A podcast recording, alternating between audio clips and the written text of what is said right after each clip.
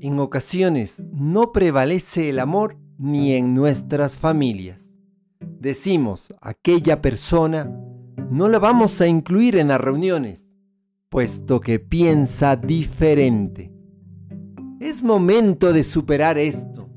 Nuestras intervenciones, nuestros encuentros, tienen que ser por amor, por solidaridad, sin importar la ideología o la forma diferente de pensar del otro, solo importándonos la esencia del ser humano, la dignidad de la persona, que está inscrita en nuestro ADN.